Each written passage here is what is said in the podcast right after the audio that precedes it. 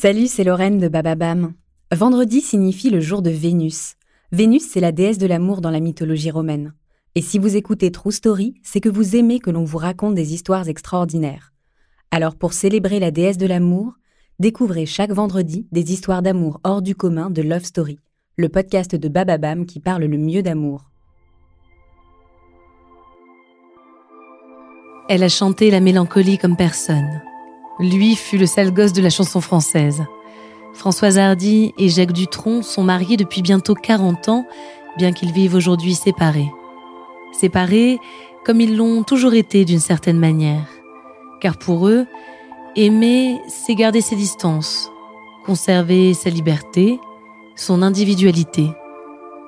Une histoire de lunettes, de frustration et de tendresse, une histoire d'amour. «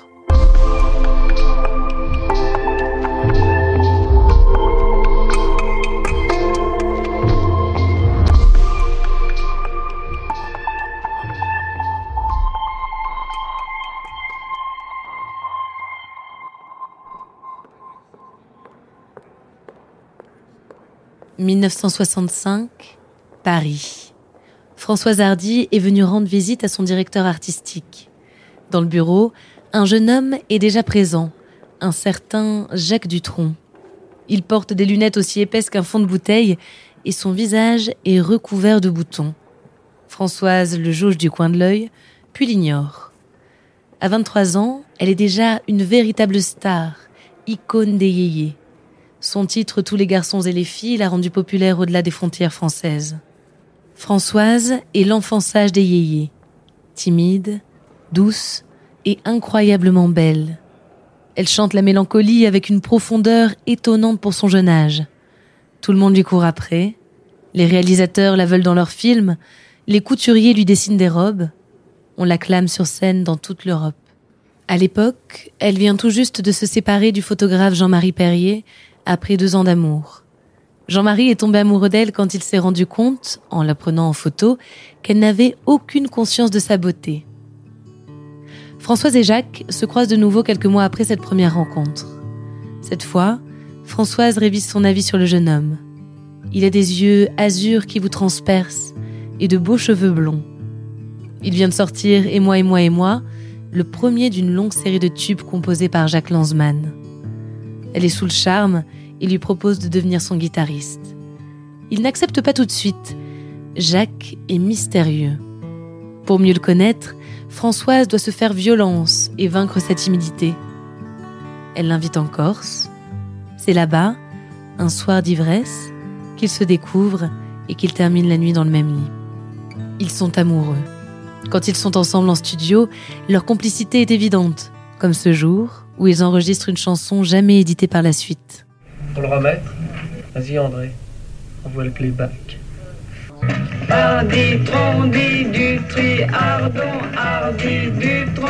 peux pas retendre ta peau, la caisse claire, parce que tu sais, dans les trucs, quand tu tapes, ça fait moche. Comment ça se fait que moi j'ai pas du tout de retour? J'entends la voix de Jacques et. Et moi, je n'entends pas ce qu'elle chante. C'est important. Heureusement d'ailleurs.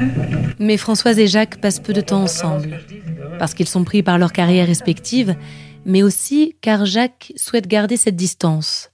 Il se méfie du mariage autant qu'il se méfie des femmes, comme il le démontre dans une interview à la télévision suisse. Je ne sais pas, je suis, je suis contre le mariage de toute façon. Pourquoi? Parce que je suppose que si on a envie de vivre avec quelqu'un, on n'a pas besoin d'avoir des témoins. Enfin, ça, ça ne regarde que, que la personne en question et soi-même. Enfin, bon. On va finir par un sujet que vous aimez également beaucoup, ce sont les animaux. Ah oui, ça- je préfère ça aux, aux dames. Est-ce que c'est comparable? Sûrement, ouais. C'est aussi capricieux souvent. C'est aussi élégant même. Françoise accepte la distance, mais elle souffre. Si d'apparence elle peut sembler froide, c'est une grande sentimentale. Elle traduit ses frustrations en chansons. Elle se sent dépendante de lui, mais elle n'y peut rien, elle l'aime de tout son cœur. En juin 1978, elle donne naissance à leur fils Thomas. Le couple donne une interview depuis la maternité.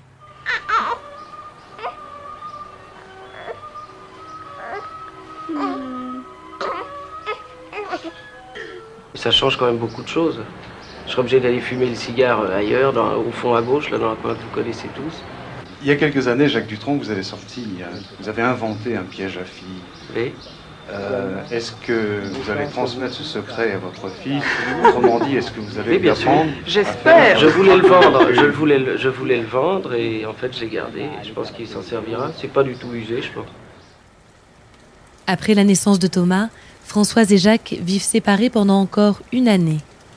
Elle finit par lui demander d'emménager ensemble, sinon il ne l'aurait pas proposé, dit-elle. Mais même proches, ils gardent leur indépendance. Ils vivent dans des étages séparés. Jacques a des aventures. En 1974, sur le tournage de L'importance et d'aimer, il a une liaison avec Romy Schneider. Françoise est blessée, mais elle encaisse, comme toujours. Comme ce jour où elle fait une fausse couche et que Jacques se réjouit, comme le jour de leur mariage, en 1981. J'étais très antipathique parce Ah bon que parce que parce que sur le pas de la porte, Jacques m'annonce que on allait à la mairie, mais que tous les invités qui étaient venus spécialement de Paris, des amis qui étaient venus de Paris, euh, restaient euh, à la maison.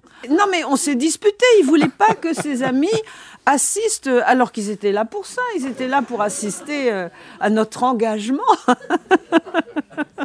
Et puis, l'autre mauvais souvenir que j'ai, c'est que comme il y avait ses amis d'un côté, les miens de l'autre, toute la soirée, il l'a passé avec ses amis et moi avec les miens. Donc, je comptais bien revenir de Corse avec lui. Puis le dernier jour, naturellement, il n'avait pas pris ses places et il n'avait pas l'intention de rentrer avec moi. Et je me souviens parfaitement de ce que je lui ai dit au moment euh, où nous nous sommes quittés. Je voulais même pas lui dire au revoir tellement j'étais fâchée. Donc je lui ai juste dit, c'est la dernière fois que je me marie. Malgré les disputes et les déceptions, malgré les difficultés de communication, Françoise et Jacques restent complices et collaborent sur certains morceaux. En 1978, ils sortent Brouillard dans la rue Corvisart. Cette même année, Françoise sort des albums plus funky, plus jazzy. Cela ne lui convient pas, elle qui n'aime que les chansons tristes. Jacques collabore lui avec Serge Gainsbourg et collectionne les succès. Françoise se retire un temps de la chanson pour se consacrer à l'astrologie, une autre passion. À la fin des années 1990, Jacques et Françoise décident de se séparer. Mais ils enregistrent ensemble Puisque vous partez en voyage, une reprise de Mireille et Jean Noin. Le duo est émouvant, plein de tendresse. Jacques part vivre dans leur maison en Corse et Françoise reste à Paris. Ils ne divorcent pas et ils restent bons amis. Sur les plateaux télé, Françoise défend leur modèle de couple. Bien sûr que c'est une recette qui marche pour, euh, pour certaines personnes. Euh, Bien sûr que le, le couple est une affaire euh, condamnée plus ou moins à l'avance et que la façon de le, le faire durer le plus longtemps possible, c'est de ne pas euh, euh, être dans une promiscuité trop importante. C'est oui, pas- c'est pas trop focalisé l'un C'est sur sûr, l'autre. C'est sûr. Et, et puis, il y a- des couples qui sont frères et sœurs, il y en a d'autres qui sont amants maîtresses, il y en a d'autres qui sont père et mère. Tout dépend sur quoi c'est basé. Si on est, si, si c'est basé sur, euh, sur le désir, c'est sûr que euh, faut éviter la promiscuité. Voilà. Aujourd'hui, Françoise Hardy et Jacques Dutronc sont toujours mariés. Ils forment un des couples les plus mythiques de la chanson française. Plus qu'un couple, ils sont deux individus à part entière qui se sont aimés et qui s'aiment probablement encore. Malgré les peines du passé, leur relation résonne encore comme une jolie chanson.